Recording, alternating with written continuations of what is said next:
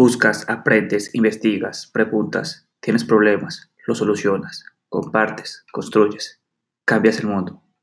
En el mundo del software pasa de todo.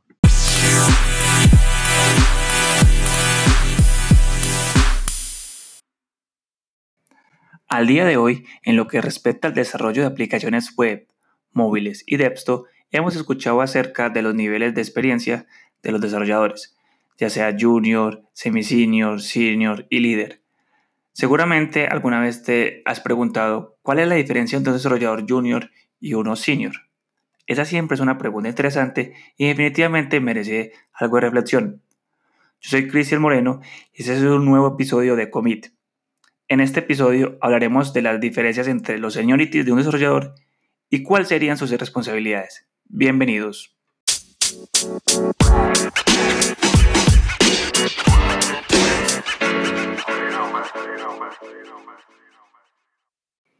Personalmente creo que el seniority de un desarrollador de software no tiene mucho que ver con la cantidad de tiempo dedicado a ser un mejor profesional.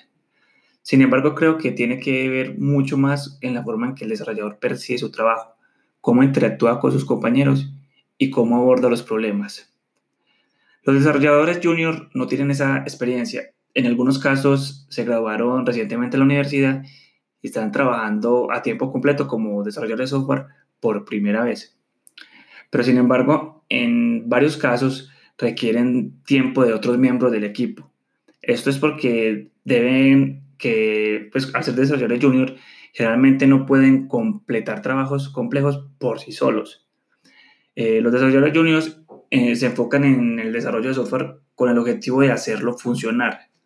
Para ellos, el software funcional y el buen software son como equivalentes. Como consecuencia de esto, perciben que el crecimiento en su oficio es como aprender la sintaxis de, un, de uno más lenguajes. También es como aprender algo o algún enfoque técnico o tal vez incluso aprender por qué funcionan algunos detalles técnicos particulares. Por otro lado, los desarrolladores semi-senior generalmente pueden trabajar por su cuenta para resolver problemas técnicos específicos. Incluso pueden considerarse técnicamente muy fuertes en una o más áreas. Es posible que, hayan dominado su oficio desde la perspectiva de un desarrollador junior o incluso hasta de la perspectiva de un desarrollador semi-senior. Pero existe un abismo enorme entre los desarrolladores semi-senior y los senior. ¿Por qué? Pues personalmente porque pienso que requieren un cambio de perspectiva. Un desarrollador semi-senior puede saber cómo resolver técnicamente problemas complejos, pero también es esa persona que puede ser que quiere tomarse más de tres semanas como para obtener un poco mejor el rendimiento a costo de una increíble complejidad. Entonces, al igual que un desarrollador junior, el, semi-senior considera que el software funcional y el buen software son equivalentes. Y los desarrolladores semi-senior generalmente son bastante buenos para crear software que funcione. El salto del desarrollador semi-senior al desarrollador senior comienza con la comprensión de que todavía hay mucho por aprender y termina con la comprensión de que un buen software es un software que hace lo que se supone que debe hacer, pero puede escalar para el desarrollo. Los desarrolladores senior no piensan en términos de clases individuales, métodos, funciones o, detalles técnicos de bajo nivel. Piensan más en términos de patrones de diseño orientado a objetos, eh, orientado a aplicaciones, programación funcional, entre muchas otras cosas.